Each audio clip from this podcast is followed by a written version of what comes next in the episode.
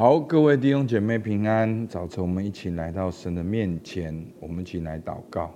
亲爱的天父，向你献上感谢。主，今天早晨的阳光就如同你的神话语的光，来光照我们，来光照我们前面的道路，来光照我们，让我们感受到你的温暖，来光照我们，让我们能够看见前面的路。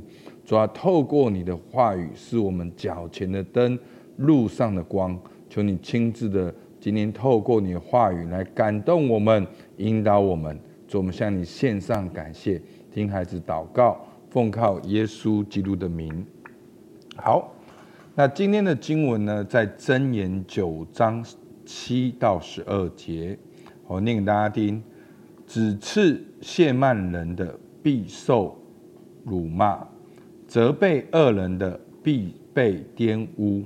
不要责备谢曼人，恐怕他恨你；要责备智慧人，他必爱你。教导智慧人，他就越发有智慧；指示一人，他就增长学问。敬畏耶和华是智慧的开端，认识至圣者便是聪明。你借着我，日子必增多，年岁也必加添。你若有智慧，是与自己有益；你若懈慢，就必独自担当。好，那今天呢，我们看到，好这个箴言，哦说，指斥亵慢人必受辱骂，责备恶人的必被玷污。所以，当人受教的时候，是什么反应？就反射出他内心的光景。也即将决定他的前景。好，所以呢，所以他这边讲到说，不要去骂这些的亵慢人。那亵慢人呢，他的原意呢是讥诮、辱骂这样的人呢，他们是他们是好讥诮的人，他们是辱骂神、辱骂人的人。所以呢，智慧宗师说，最好不要哦去责备这些人，因为他们的受教后的反应。反而是辱骂，反而是玷污施教者，而心怀恨意。那为什么这样的人不受教呢？好，在约翰福音三章十九到二十节，把这样的情况描写得很清楚。他说：“光来到世界，世人因自己的行为是恶的，不爱光，倒爱黑暗，定他们的罪就是在此。凡作恶的，便恨光。”并不来救光，恐怕他的行为受责备。这样的人必将自己承担他冥顽不灵的后果。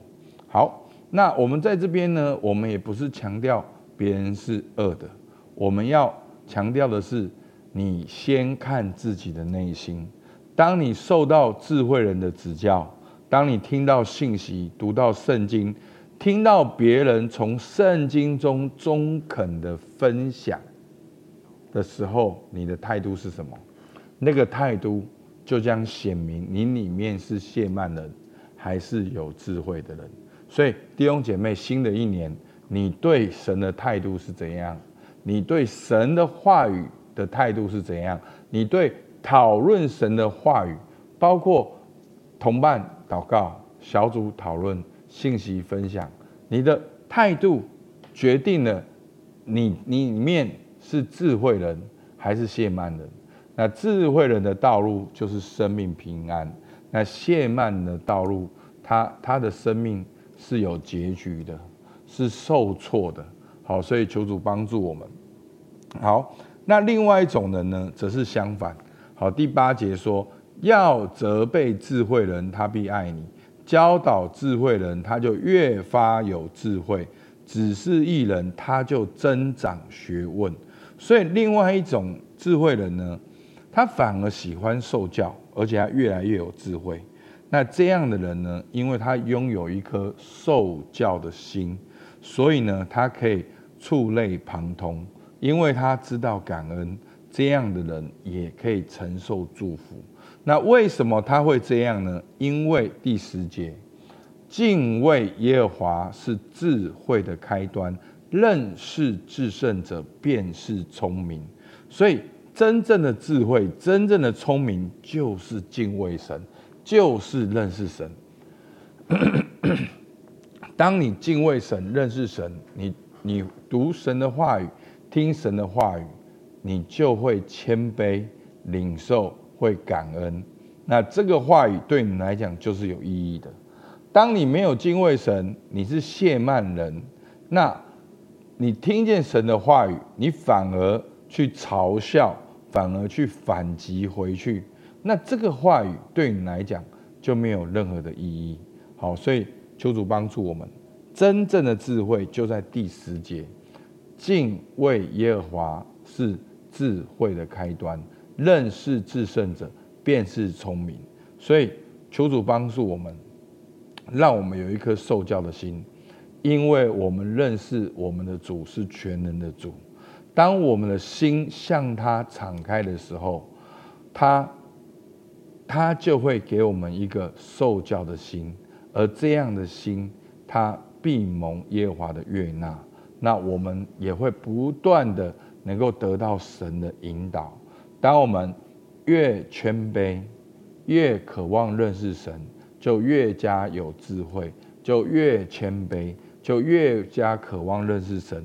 就越被神引导，就如此下去，好，不断的循环，不断的循环，智慧就使你的家中能够站立，使你的家中能够丰收，使你的后代能够延续祝福下去。所以，它并不是一种过去一种拜拜的观念，说哦，你五百五波比，好，是当你来到神面前敬畏神，他一定会扭转你的生命性情。你会成为一个有品格的人，你成为一个忠心的人，那你会去寻求神的引导，你就会坐在先求神的国和神的义，你就会坐在神对的属灵原则上面，你就越加的昌盛、丰收有余。好，所以求主帮助我们，在新的一年，好，我们可以问自己：我是否珍惜别人的劝教？或者是恼怒的，当你听到别人跟你分享圣经的话语的时候，你是珍惜还是恼怒？而第二个，我是否先在神面前敞开自己？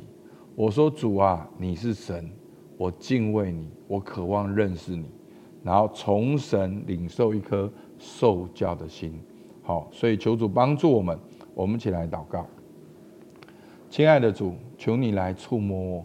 让我能够有一颗柔软的心，能够受教，能够听你的话语，能够在你的面前是敏锐的，能够明白你的心意。主，求你帮助我们，在新的一年，我们立定心志，敬畏耶和华是智慧的开端，认识至圣者便是聪明。主，我们向你献上感谢，听孩子祷告，奉靠耶稣基督的名，阿门。好，我们到这边，谢谢大家。